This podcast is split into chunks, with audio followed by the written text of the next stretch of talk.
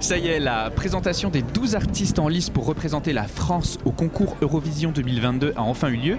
Et c'est le 5 mars que nous pourrons donc voter euh, pour notre chanson favorite euh, afin euh, de sélectionner le ou la candidate qui représentera notre pays. Alors on va pas se mentir, hein, le casting est si éclectique qu'il a été bah, clairement impossible pour Quentin, Vincent et moi-même de nous mettre d'accord et de faire un choix. je m'attendais en fait dans cette sélection à avoir une perle qui allait ressortir et dire genre une évidence, tu vois, De, dire genre ah bah oui, et c'est ça, bah non. bah ouais, bah non.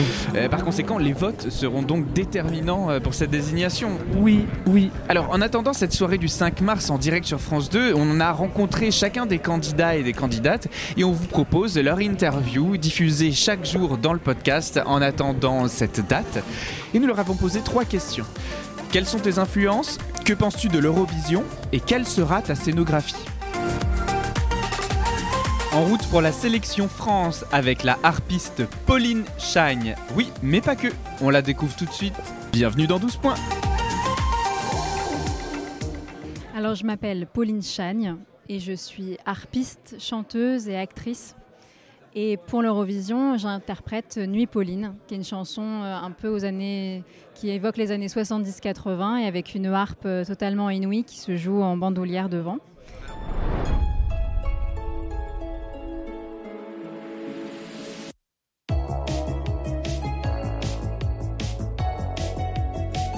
C'est une chanson qui, euh, on ne peut pas forcément passer à côté du caractère cinématographique de la chanson et qui évoque un petit peu cette volonté qu'on a tous d'être un peu acteurs de nos vies. Donc euh, c'est quelqu'un qui s'imagine euh, en, héroïne du film de sa vie. Et euh, bien sûr, ça évoque toutes les icônes, les idoles qu'on peut avoir en France. Donc il y a des, des, stars de cinéma, des stars de la musique. Moi en musique, mon idole c'est un peu Barbara, la chanteuse Barbara. Et au cinéma, il y en a plein, et en France, on en a plein, des Isabelle Adjani, des Catherine Deneuve, des Delphine Seyrig, et donc euh, c'est aussi un peu un hommage à, ces femmes-là, puisque comme il y a un côté années 80, pour moi, c'était aussi une volonté de, de, décaper aussi un peu une image de la femme, et c'est ce qui s'est passé dans les années 80, et c'est toute l'exubérance que permet ce titre aussi.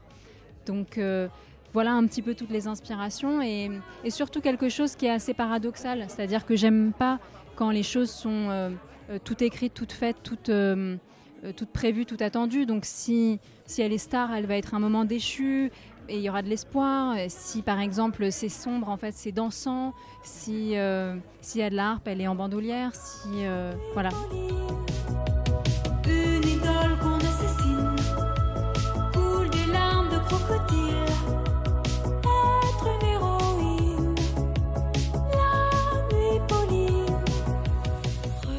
Ce type de musique permet une fête et j'ai envie qu'on fasse la fête. Et ce genre de titre, c'est un peu comme un titre euh, aussi, euh, un peu un plaisir coupable. C'est-à-dire que euh, le morceau qu'on met à la fin de la soirée et on, danse de façon totalement décomplexée. J'avais envie de ça, ce, genre de titre qui a pu faire danser nos parents, qui nous fait danser nous en soirée sans qu'on se lève ou trop. Et c'était un peu ce, genre de choses. Donc forcément, il y a des touches disco parce que c'est une explosion de fête.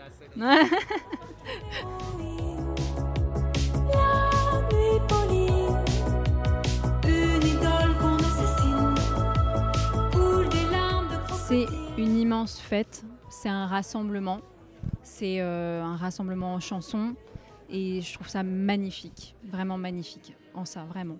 Et euh, après, pour moi, ce que ça représente, c'est de faire découvrir ma musique parce que moi, c'est un milieu où je ne suis pas connue.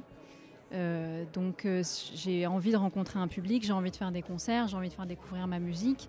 Et déjà d'être ici aujourd'hui, je ressens une immense gratitude, une immense reconnaissance parce que pour l'instant, avec le compositeur de mes chansons, Antonin Tardy, nous on est deux. Moi j'écris les paroles, lui il compose la musique. On est tous les deux dans notre coin avec plein de gens qui croient en nous, mais pour l'instant on est tous les deux. Et donc euh, faire découvrir la musique, euh, notre musique, ma musique à, un public, c'est déjà sensationnel d'être là aujourd'hui et ce sentiment de un petit peu avancer et aussi euh, être euh, un petit peu reconnu à un certain endroit, c'est déjà magnifique, vraiment magnifique.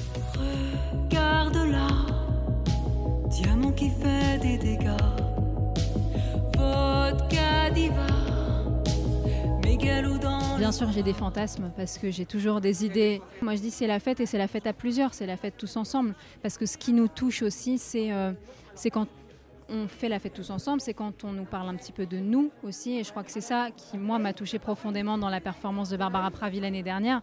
C'est cette sincérité. Et, euh, et, je crois que la mise en scène de l'Eurovision, elle est parfaite pour ça, c'est-à-dire euh, justement se permettre les plus grandes exubérances, parce que cette chanson, c'est vraiment assez. C'est du cinéma, c'est être une idole, c'est être une icône, c'est rêver, c'est euh, beaucoup de choses. Donc, dans la mise en scène, euh, pour l'instant, rien n'est fixé, mais il y aura des, j'imagine, beaucoup de jeux de lumière euh, très euh, très marqués, très accentués. Moi, j'ai très envie de porter de la paillette argentée, quelque chose de à la fois élégant parce que j'aime énormément ces destins de, de personnalités françaises qu'on a, comme Sébastien Tellier, comme Barbara, comme plein de personnes, mais qui ont, qui ont cette exubérance, cet humour, ce décalage et en même temps une élégance et quelque chose qui explose à l'image. Euh, euh, donc euh, ça va aller dans ce sens-là.